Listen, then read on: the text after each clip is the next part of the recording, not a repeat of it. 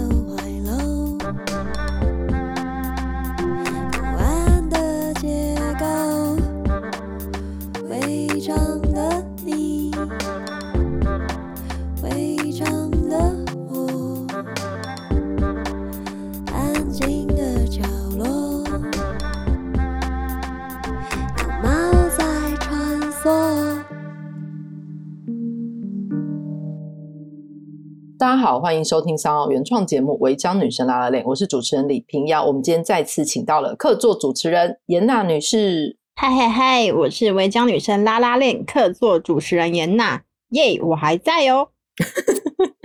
大家会有没有觉得这集我们俩的声音不一样？应该有吧？应该有吧？因为我们 我们在一个艰困的环境里面继续为大家服务。对，我们想要尝试就是远端录音，就是最近都在试验这件事情。然后我们这集想要聊的主题就是在家工作 （work from home），所以这集是一个在家工作的极致，就是我们展示如何 在家录音给你看。对，就就即使。现在那个就是大家可能很多人已经开始分流上班或者在家上班，但因为工作还是得继续，就时间并没有暂停，所以我想应该很多人都会有在家工作应该要怎么样让自己还可以像以前那样运转的困扰，所以我们两个人呢就讨论一下，想说那这一集我们就聊来聊这个好了，毕竟我们也算是在家工作之大前辈吧。开场就要这样子，擅自帮自己加冕啦。对，而且呃，在讲在家工作几年之前，我们可以先讲一下，就是在录音开始之前，我们在跟制作人对那个声音的音质的时候，我已经买了一支麦克风了。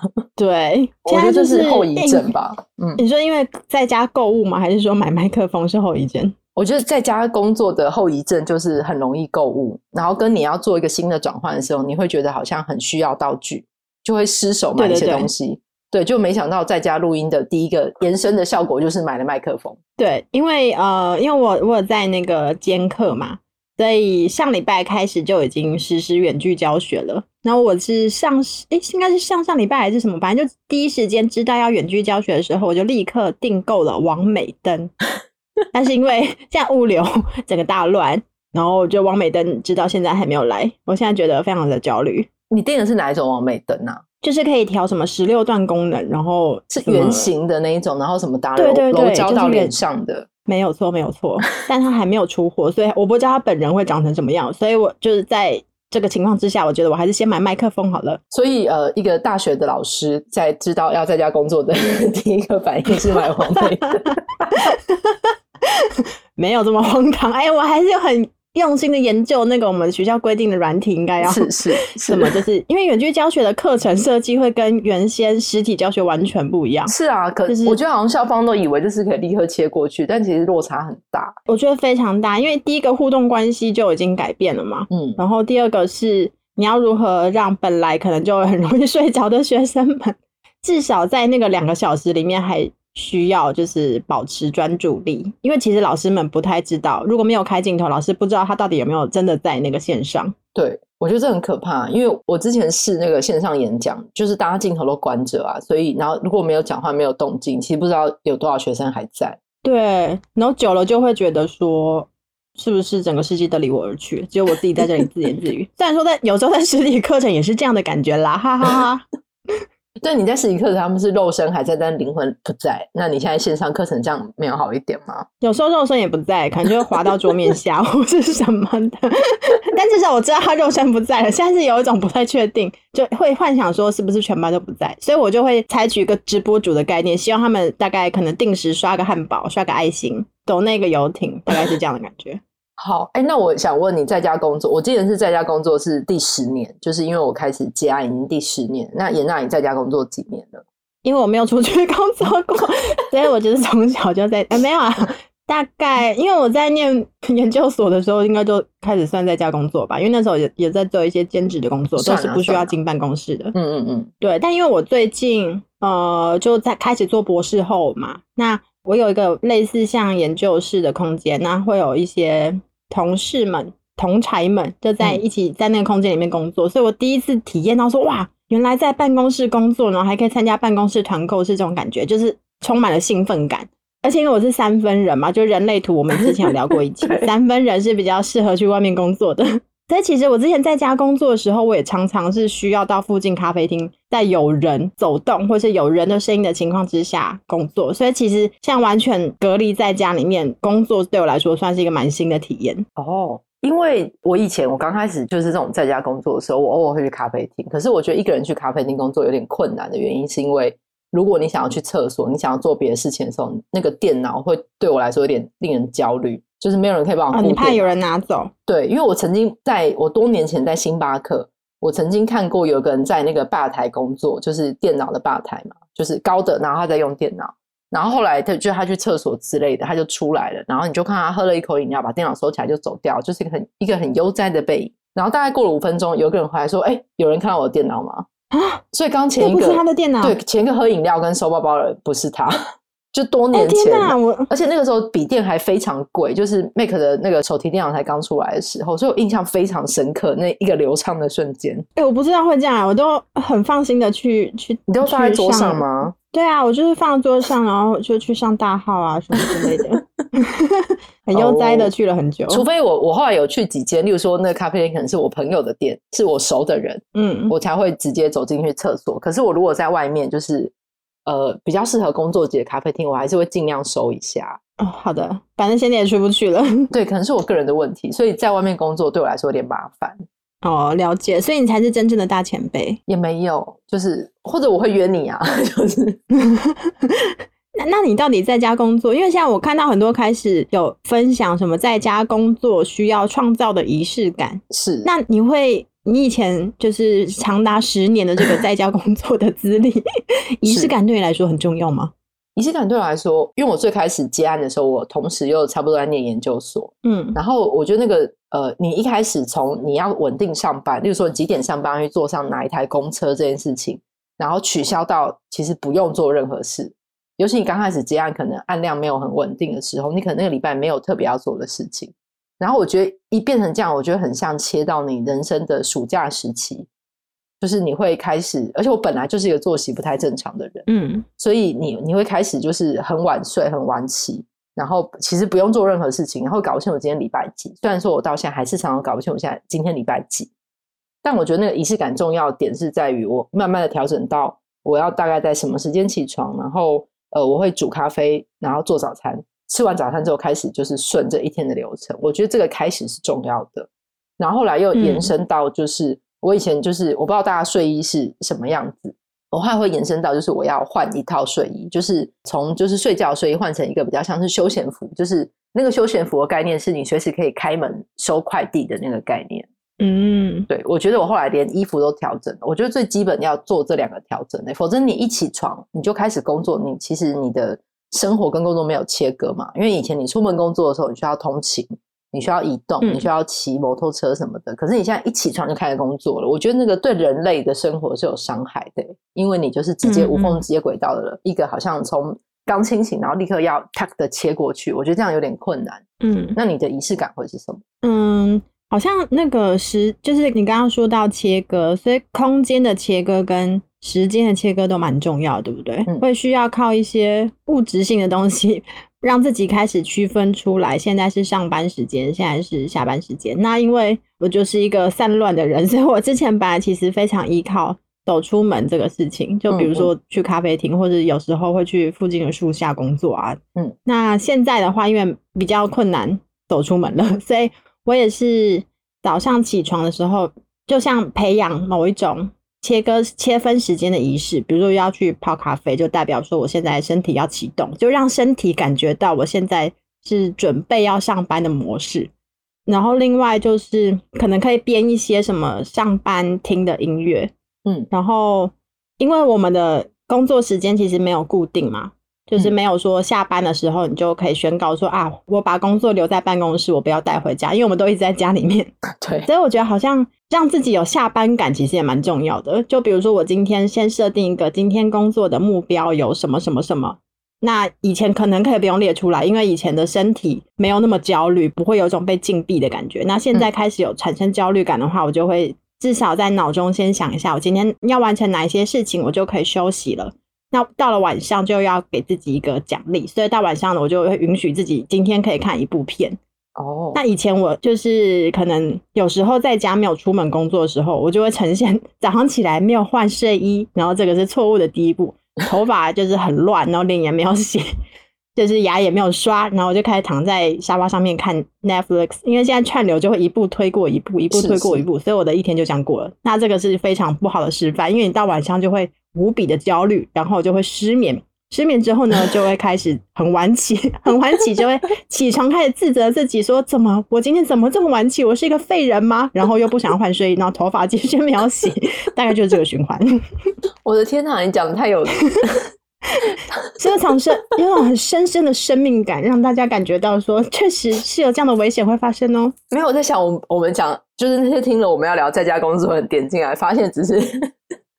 发现我们两个是在抱怨一个接近报废状态的文字工作者 的沙发漫谈，没有，就是因为你知道实实在在经历过那种报废感，所以真的希望大家不要再重蹈你的覆辙吗？但是作息感，我觉得其实很重要，因为你真的如果太晚睡又太晚起，除非你已经固定这样的作息，你没有感觉到身体有任何的不适，嗯，否则我觉得好像如果工作效率低，那那个工作时间就会拉长，那一旦拉长，可能又会更加难有效率的完成原先的工作，那就陷入一个很可怕的焦虑循环里面。嗯，哎、欸，可是居家工作这件事情啊，就是呃，你刚刚讲你会有一个，例如说你冲了咖啡，你换了衣服，然后决定好，我现在开始工作。但是你有一个工作的书桌吗？哦，有啊，我有工作的书桌。可是，嗯，我觉得理想的工作的书桌对我来说，为什么我喜欢去咖啡厅？是因为我、嗯、我会需要照到阳光。因为我需要看到外面世界的动态，嗯，因为不是每个人家的空间刚好都会这么完美的，就是有阳光，然后看到窗外的景色。所以其实我现在在家工作是有另外一个不顺利，就是说我我工作的书桌是没有这样的条件的，嗯，所以才会想要移动。对，但尽量还是会让那个工作的区块。就隔离在一个可能不要是躺在床上工作啊，或者是躺在沙发上工作啊。以前在家工作有时候会这样子，是。那现在就因为时间比较长，所以就尽量不要这样，就坐在书桌前面工作会比较好。嗯，那你呢？有，我之前有写一篇，我也是建议说，就是以我在家工作十年的经验，因为你你有手提电脑之后，你其实会在家里到处都在工作。嗯，你在哪里都会回一下信。我甚至可能在厨房，我都会在等煮东西，我可能都会把电脑拿过去回。嗯。对，然后我现在觉得，就是大家真的要切出那个空间，就是你有一个工作桌或是一个工作区域，就是既然在那里工作，那即使你做不到，那能够做的事情就是不要在床上跟沙发上工作。嗯，对，因为我我之前一直有一些睡眠的问题，然后医生就跟我说，就是你在床上你就只能睡觉，就是连回手机那些都尽量不要。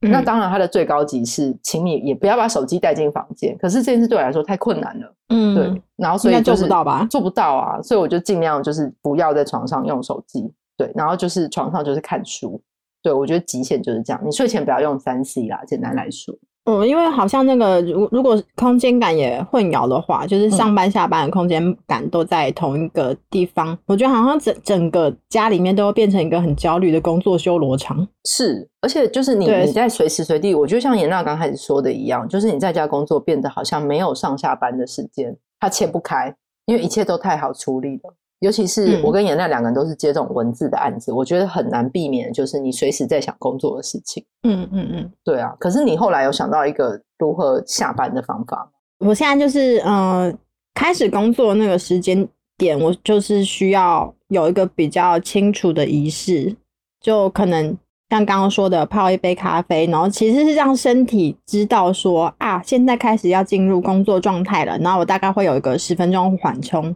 可以逛一下网拍啊什么之类的，很像上班族。我 我觉得你有你有得到上班族的精髓。有，我现在感觉到，因为我这这段时间都是去办公室做研究嘛，所以我其实已经开始有点习惯说啊，出门，然后我现在通勤，我上班。哦，所以一下子切换到完全居家工作的时候，我真的是有点难难以适应。嗯，所以我觉得这个切分上班时间，然后创造。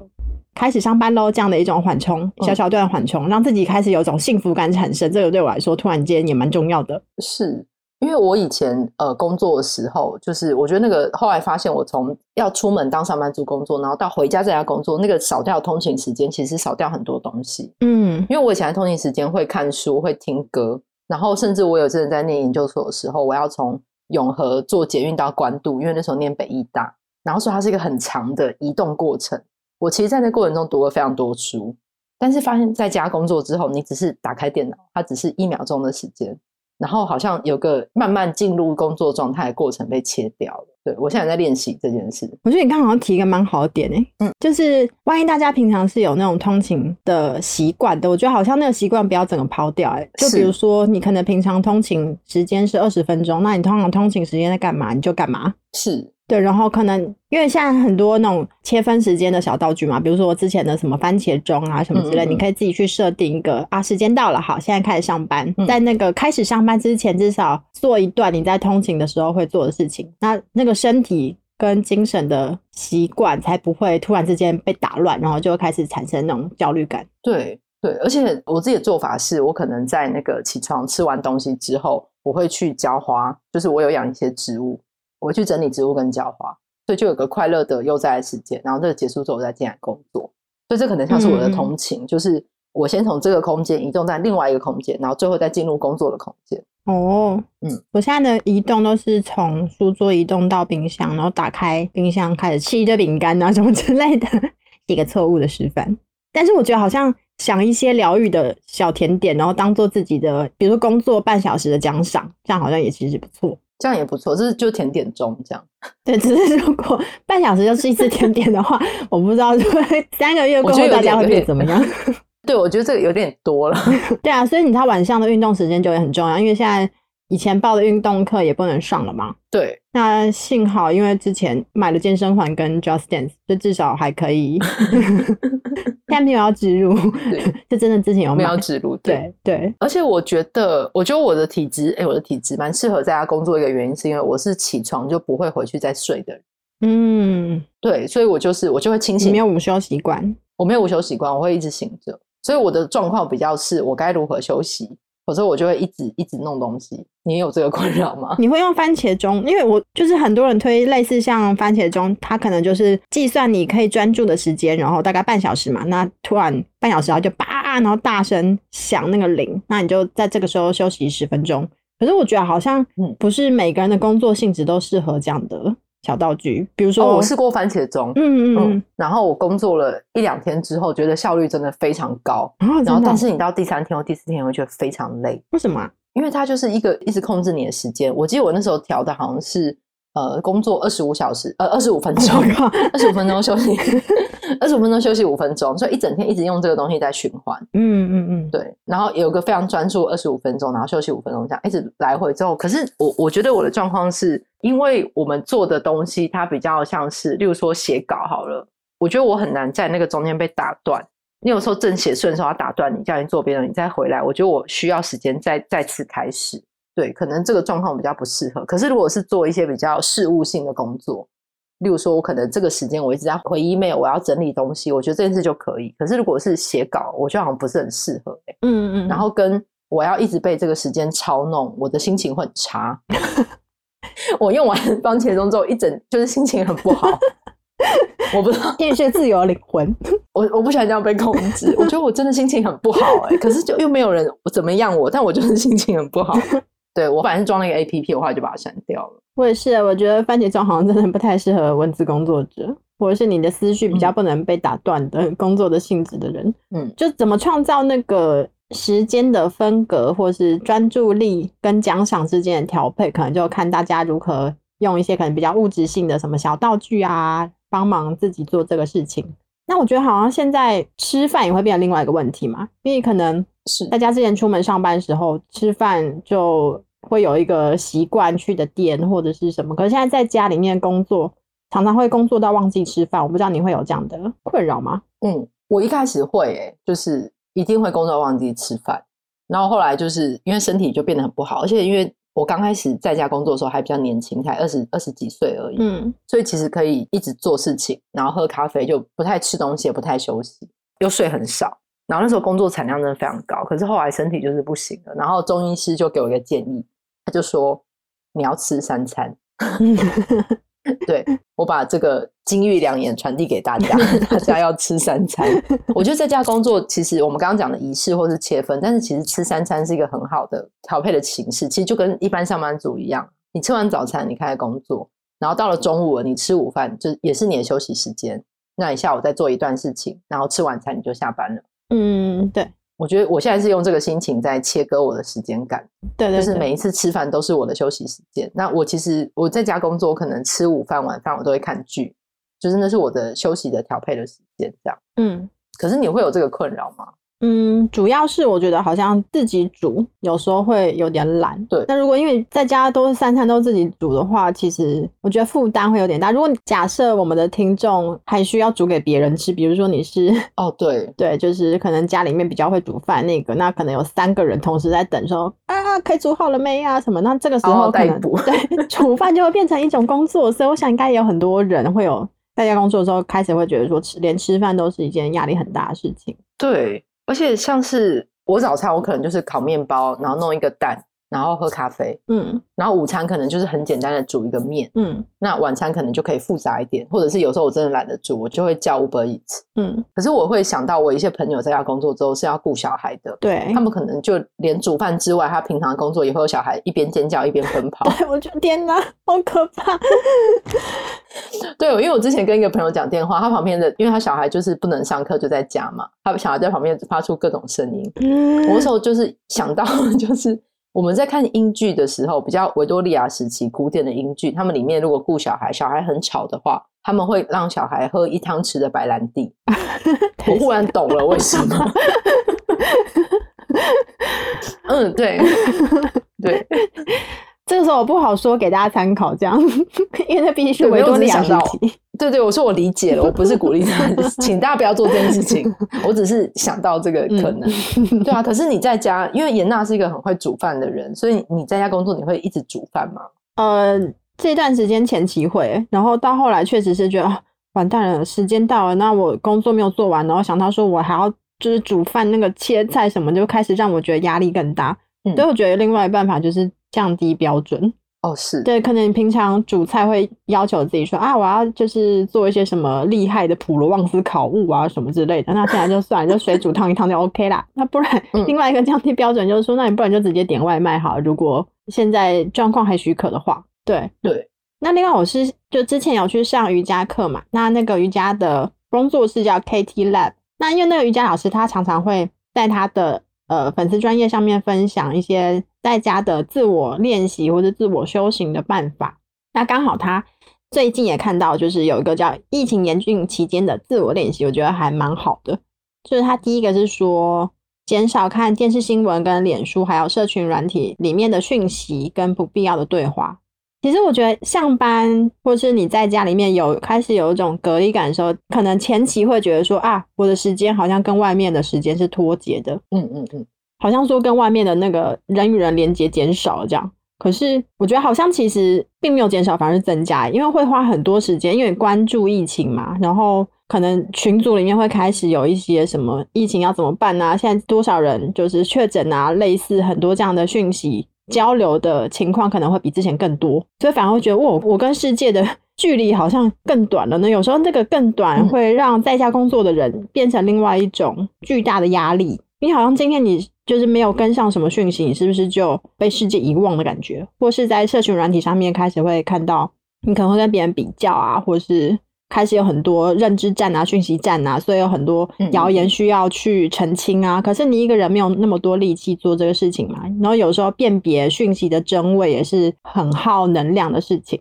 嗯，所以我我觉得好像不要太让自己暴露在巨量的讯息之中，也是另外一个小办法。这样是哦，而且我在家工作之后，我就把那个第四台就是剪掉了。嗯嗯，所以我后来能够看到的东西就是 Netflix。嗯然后如果看新闻的话，我就是会看 YouTube 上面一些那个新闻频道。嗯，所以我疫情以来，我其实是人生比较常看新闻的一个时期，嗯、就是我可能每天下午两三点打开新闻看一下，嗯，大概知道今天的状况，知道哦，例如说可能前阵子开始三级警戒，建议大家不要出门，嗯，然后知道大家停课等等，我就知道一些讯息就好。我可能一天就看这一次。嗯，然后我就关掉了。对，我觉得媒体是读这点很重要。就是、对，就可能如果你平常会收看十个媒体的新闻，那在这段期间，你就至少减少到几个你比较信赖的媒体。对，我就会抓一两个看，或者是主动去查一些东西。嗯，对，嗯嗯不要，我觉得好像变成是你要有意识的去看你要吸收的东西，嗯、而不是你在家里你把所有的频道跟声音都打开，让他们可以灌进来。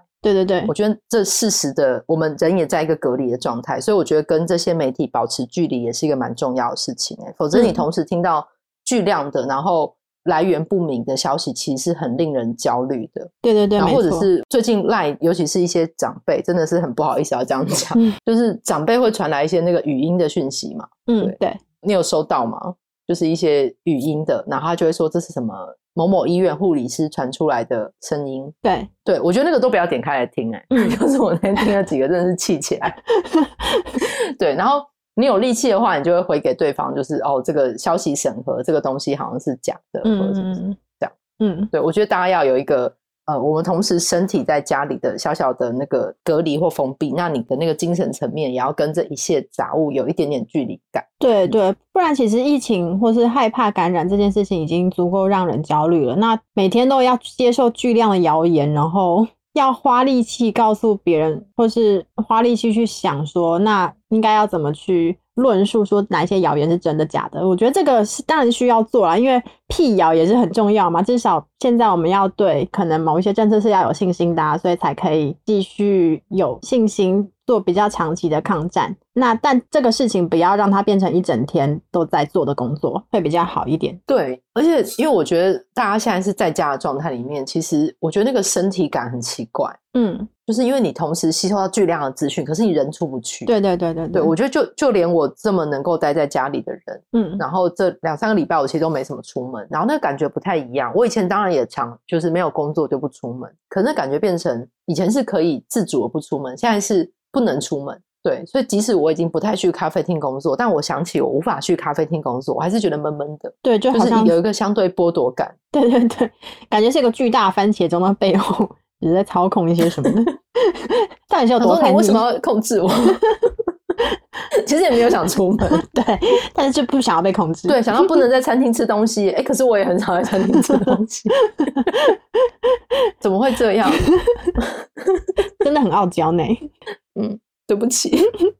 然后那个 KT Lab 实验室的那个自我练习啊，他也建议说，那早上起床后的时间，就是我们刚刚讨论到那个通勤的时间，如果嗯，不拿来通勤的话，其实因为就善用在家工作的优势，你可以做一个半个小时到一个小时的活动身体的练习。我把它的步骤简单念出来哦，就是如果大家现在在家里面的话，也许就可以跟着做一下。好，他是说先轻松站着，然后你就动一动你的脚趾啊、脚踝啊、膝关节啊、髋关节，动动你的手指、手腕、手肘、肩膀，轻松往不同的方向转你的脖子。接着呢，可以先站桩。五到十分钟，就是让自己放松，站着不动，感觉自己轻松呼吸的过程，然后感觉你双脚扎实踏地的触感，感觉头往上顶，尾骨往下，整条脊椎上下的自然延展，感觉整个人安静放松的状况。我觉得光念出来我就觉得很放松哎、欸、很 放松，对，而且我跟着做，真的很好很好。然后你就开始简单的伸展，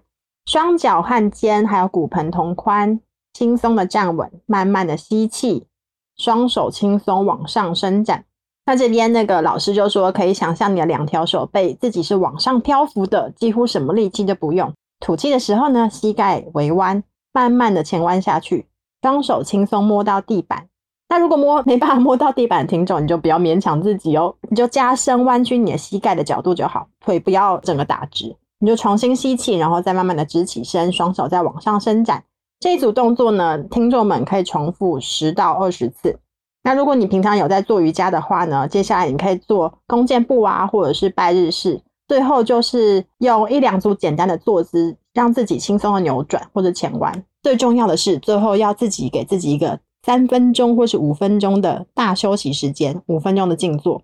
那这个时候我就看到，应该也是同学吧，反正就是一个脸书的网友在下面留言说：“老师，我大休息都会休息三十分钟。”我觉得这样也是不错啦，反正就至少让你的那个整个身体跟头脑之间产生连结，这个事情可能也是蛮重要的。因为有时候我们用脑工作久了，那个身体与脑的之间连结就断裂了。所以这个刚好上班平常上班不能做，但在家可以做的这个练习呢，就也很欢迎大家跟着 KT Lab 老师的 教学去做，或者你平常有。信任的习惯的其他的瑜伽老师，那么他们有一些指引的话，也可以跟着做。我觉得起床做简单的瑜伽非常不错。嗯嗯嗯嗯嗯，对的对的。而且我我很喜欢起床，就是先做拜日式，就是做大概五到十个。嗯，对，然后就是拉开来之后休息一下。但是有一个坏处就是，呃，以前可以去瑜伽教室，就是我以前可能一起床就骑车瑜伽教室，就是上课。嗯。现在在家里做，然后我可能你可以选几个喜欢的 YouTuber 跟着做，就是 YouTuber 很多，大家可以去找找看你喜欢的。我觉得声音很重要，嗯，那个带领的声音，你选一个喜欢的。那我觉得在家做这些的唯一的坏处就是你在大休息的时候，或在做任何东西的时候，我是有猫的人，猫会一直来乱。哦，就是当你 放松大消息的时候，忽然猫来踩你肚子，真的会弹起来。这是我的困境，在家无法好好做瑜伽。不知道维多利亚时代妇女会怎么做呢？如果有猫的话，他们会把猫丢出去。嗯，当然，对，或者是，或者你在做下犬式或什么的时候，猫很喜欢蹭我的脚，就是好可爱哦。你在做一些很难维持的动作，它会来蹭你，就会觉得哎，干嘛干嘛干嘛。对，但我觉得这套练习是也可以推荐给其实平常没有在练瑜伽，或者你根本对瑜伽没有兴趣，其实都可以做，因为它并没有特殊的体位要求。是，但我个人觉得，如果做完这一套，然后可以站到阳台去晒个太阳，其实是蛮不错的开始。之后就会觉得哇，能量充满，然后工作起来就会特别有效率。我觉得晒太阳很不错，怎么样？还可以吗？还可以吗？我觉得很好啊。就是一个超正能量的，就是防止睡，就是大家一直不断的倒回去睡觉的一个开场，真的很容易倒回去睡，而且睡完之后就觉得深深的自责。那自责之后呢？又开始现在这个困境。对，我真的会啊，因为你睡觉说，我凭什么睡？我工作我做完吗？怎么可以这样子？你的小声音真的很凶哎、欸。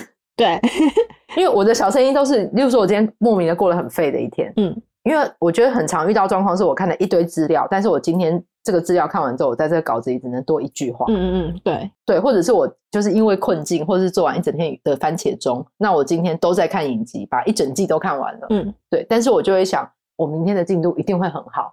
你知道我的小声音是我明天一定会奋起，我小声音不是。可是因为我的小声音会说我明天会奋起，但同时我小声音知道说我明天还是会看剧。小声音已经看透了我，我不喜欢这样子。而且我在今年初，就是我我有 Netflix 之外，我又订了 HBO，嗯，所以我就是堕落的。哎、欸，我觉得那个现在在家工作选剧也蛮重要的，因为前几天我在 MOD 上面看到那个嘛，本来面目上架了，就是他是圣严法师的纪录片。那因为之前呃小光本来要找我去看嘛，嗯，但那时候我好像在工作还是什么，所以我就没有机会看到。那刚好我觉得他就来了，我就觉得哇，难道是圣严法师在对我说话吗？所以我就他是他在他是对不对？因为我看完之后，我有连续两天都觉得内心非常之平静。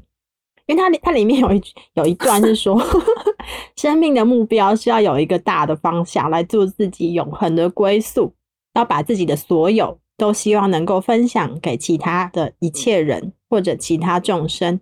那生命就会在本来面目之中。嗯、那因为圣严法师他呃，这个纪录片呈现他从在台湾，然后不知道应不应该要出家，然后被师父当头棒喝，叫他放下习性，之后出国到日本去念书。那好不容易念一个博士，在这边我我也真是痛哭，因为他在 念完博士之后就。在这个期间，有一个法师也是当头棒喝，然后告诉他说要放下功利。最后他是在拿到文凭的时候，在观音像面前辅导痛哭。嗯，那就是不断的放下，跟让自己回到自己本来的面目。可这个本来面目到底什么，就真的好难寻找。它是一个非常漫长的练习过程。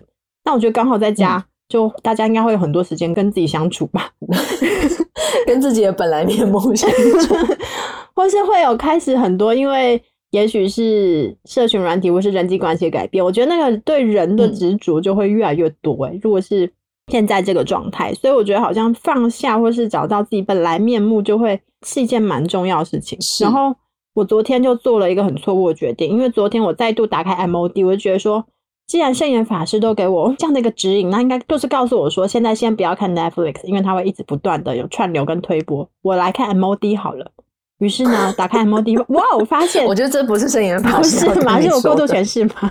我觉得摄影法师不是这样的人。OK，OK，摄影法师是说告告诉我说要改变我的习性，我就是这样想的。好，那你看的什么？我昨天看鬼店，MOD 上有鬼店，有。然后我看完之后觉得很崩溃，想说是不是不应该在就是居家工作期间就已经有很很大的？你之前没有看过吗？之前他在那个、啊、金马影展那那一年放的时候，我没有买到票。哦，所以你你从来没有看过鬼店？对的。哦，你觉得是不是一个很错误的决定？我觉得有点不好哎、欸，就是我之前本来想要开一个居家工作可以看的那个就是 书单跟片单，后来想一想觉得不太好，我就没有开，可能会让大家走上歧途。因为我觉得好，而且鬼店其实教你的就是，你居家工作的时候不要只写稿啊。就 是对，因为鬼店是一个很经典的 恐怖片，它是史蒂芬金小说改编。对，它里面的那个主角就是小说家一家带着他的老婆跟小孩，然后要去一个冬季封闭的一个大型饭店里面当管理员，里面就是有吃有住，然后他就会每天起床坐在大厅里面拿着他的打字机在写稿，然后太太跟小孩去做各种探险跟游戏，但是。这个小说家一直坐在那边，一直写稿，一直写稿，一直写稿，最后他就坏掉了的故事。所以，对居家隔离的时候很，我不知道是是不是适合看这部哎、欸，因为其实说真的，我之前也重看了，嗯，但是因为我很喜欢鬼店，所以我我每隔 一阵子就会重看。我觉得在这段期间没有办法自主出门期间，我建议大家是先不要看这部，但是里面有个非常警示的，给居家工作者非常警示的一句格言，就是说这个。杰克他是主角，因为他小说家不能每天不断工作，从早到晚没有睡觉，而且对老婆还有小孩开始不耐烦了。那最后我觉得最惊悚的一幕呢，不是说拿斧头砍人或者什么的，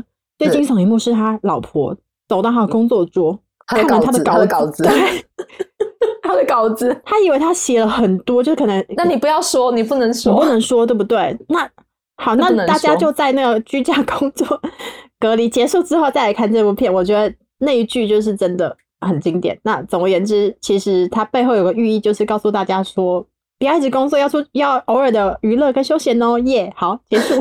哎、欸，我刚开始就是接案工作前几年，有一阵子我的那个脸书的封面就是那一张稿子的图。嗯，对，好啦，如果大家现在没有办法看这个剧的话呢，你也可以先上网搜寻。看到底是一句什么话，反正你也不知道剧情嘛，所以其实也不算是暴雷这样。好，可是我觉得可以顺着看，你看到那个地方的时候非常震惊。对啊，很震惊啊，非常警示。对，所以休闲跟娱乐还是很重要的，否则你就会发疯。我觉得，因为我们都会觉得说，哦，起床开始工作或干嘛，但是我觉得大家可以在呃，像我很喜欢用 Google 的那个行事历，嗯，所以你要定出就是吃饭时间，或者是吃饭时间不一定要定，因为你会饿，嗯，但是你要定出运动时间。我觉得那个东西一定要先切下去，你要先提醒自己。你几点要开始运动？对的，对，否则你不会停下来。我觉得可以把这些时间切出来。好，那现在就是不知道在家工作的听众朋友们，你们是不是已经开始做一些你今天的时间规划表了呢？哎，可是你是会做时间规划表的人吗？我不会，因为我知道我不会做到。但我觉得，我觉得带着希望，比如说我们已经做了半小时刚刚那个身体放松的自我练习之后呢，对，呃，也可以充满希望，我在脑中先规划我今天会。完成几件事情，就算没有完成啊，嗯，妈，我要定啦。但至少今天早上我是充满希望的。嗯、如果要绝望到晚上再来绝望就好了。而且就是我觉得疫情以来啊，然后例如说无法出国嘛，从去年然后到现在是连人都比较难出门。嗯，我反而比较常跟朋友就是讲电话。嗯，这是一个对我来说一个很大的转变。就是以前不太觉得，因为我觉得。自从没有同事之后，你跟人的互动会变得非常少，你就只有只会跟自己互动，嗯，然后你最多去买东西的时候跟店员讲话，或是我跟猫咪讲话。但是我觉得这一两年，我有时候一些时候就是跟朋友聊一聊或干嘛，我就说，哎，还是我打给你，嗯，对，我觉得这种与人的连接还是蛮重要的，嗯，我不知道大家刚开始在家工作会不会有这个感觉，但是有点像是我们刚刚说要维持一个通勤时间的一个那个时间你还是要把那个模糊暧昧时间留给自己之外，我觉得你平常办公室你是会跟同事聊天的，或者是你们用 Messenger 有群组聊天，我觉得那个习惯还是要简单维持住。哎，嗯，就是你在家里，但是你不是一个孤岛状态，你还是有一群可以一起讲话的人。我觉得这件事是重要的。嗯，因为你之前有安排那个，比如说约一群人视讯喝酒或者是什么之类的，我觉得也蛮好的。就是、哦、那其实也是我们说那仪式感嘛，因为它是时间到了，好像我们出去餐厅面对面喝酒一样，对，就有约定一个准确的时间，大家一起上线，我觉得这个感觉蛮好的。对，而且大家一起上线，可能没有在跟大家讲话，大家都在玩奇怪的滤镜，对，就玩玩滤镜，大家玩两小时，然后就啊，好累了，可以休息，拜拜。那也蛮不错，我觉得蛮疗愈的。我觉得那很不错、欸，哎，对，对啊，因为从去年那个我一个同学会变成视讯，因为我们。几个人都在不同的国家，我们就约视讯同学会跟喝酒以来，我觉得这是一个很不错的活动。就是我就自己如果跟朋友聊聊，觉得人多就可以约一下。嗯嗯嗯，对，我就感觉蛮好的。对，就是即使我们都无法离开这里，我们也就会有一种在餐厅聚餐的感觉，然后各自问一下大家的近况。对对对，你也觉得不错，是？我觉得不错，因为因为有时候跟朋友联系，就是想到就聊，想到就聊，可是。不一定每个人的时间都对得上嘛，有有时候刚好在忙，那不一定我们的讲话品质是好的。那对，如果约一个时间是大家都把时间空下来，我们可以专心的对彼此说话，或者专心的玩滤镜，其实也会比随意的聊，可能那个 就是精神上面的亲密感会更好一些。我自己感觉，而且开场很像酒醋，大家各自介绍自己今天喝什么。对，因为居家工作的那个感感官感是蛮重要。比如说我们刚刚说的，就是有食物的感官，然后。不知道气味对你来说是重要的吗？还蛮重要的，就是哦，对，因为我还蛮喜欢买那个香的，就是各种香。然后我之前发现我去日本松隆堂买的熏香有一堆都没有用，所以有时候早上起床要开始工作的时候，我会点一支小小的香，嗯，就是真的是焚香，然后 开始工作，嗯。对，然后或者是有时候会点圣木，我很喜欢圣木的味道。嗯嗯嗯，对，就是每次觉得阿杂的时候，我就会站起来烧一下圣木。嗯，看起来是一个有点疯的画面，反正没有人会看到。那你会做这种事情吗？对，因为我觉得这就是我们长期居家工作那个优势，就平常会囤很多香。因为如果家里空间就是我们的工作空间的话，我觉得那整个磁场都蛮重要的。所以，对我爱用的小物呢也。有一些是艾草的那个线香，嗯，那那个就是会有一种净化空间的感觉。对，我觉得就算你不确定说空间是不是真的被净化，因为看起来也会有点疯，但至少 至少你精神上相信有信念了，你就会觉得说哦，那这个事情应该是真的这样。嗯嗯嗯，对。然后另外呃，就圣木，我觉得也很推荐给大家，因为它不是长期燃烧的一种香，我是看会变成一种在直销的概念吗？但因为那个杉木的香呢，它不是会一直燃烧，所以其实不用太担心说会吸掉很多粉尘啊。因为它就是烧完，然后 一段时间，然后它就熄灭了。那你就沐浴在这个香氛之中，你就会觉得说现在那个精神是非常状态是非常好的，工作起来也会觉得神清气爽。那我们下一集可以聊一下，就是居家的小物好了，怎么样？我们来聊一下我们居家工作会有什么奇怪的道具，跟你会听什么音乐？好。对，然后如果大家有想听的，我们也可以留言告诉我们，我们来就是来试试看，我们在居家录音可不可以录出一些我不知道哎，更更具有精神连接的 的奇妙的。好害怕，你这样子会 邀请一些什么朋友吗？不是不是不是不是这样的东西。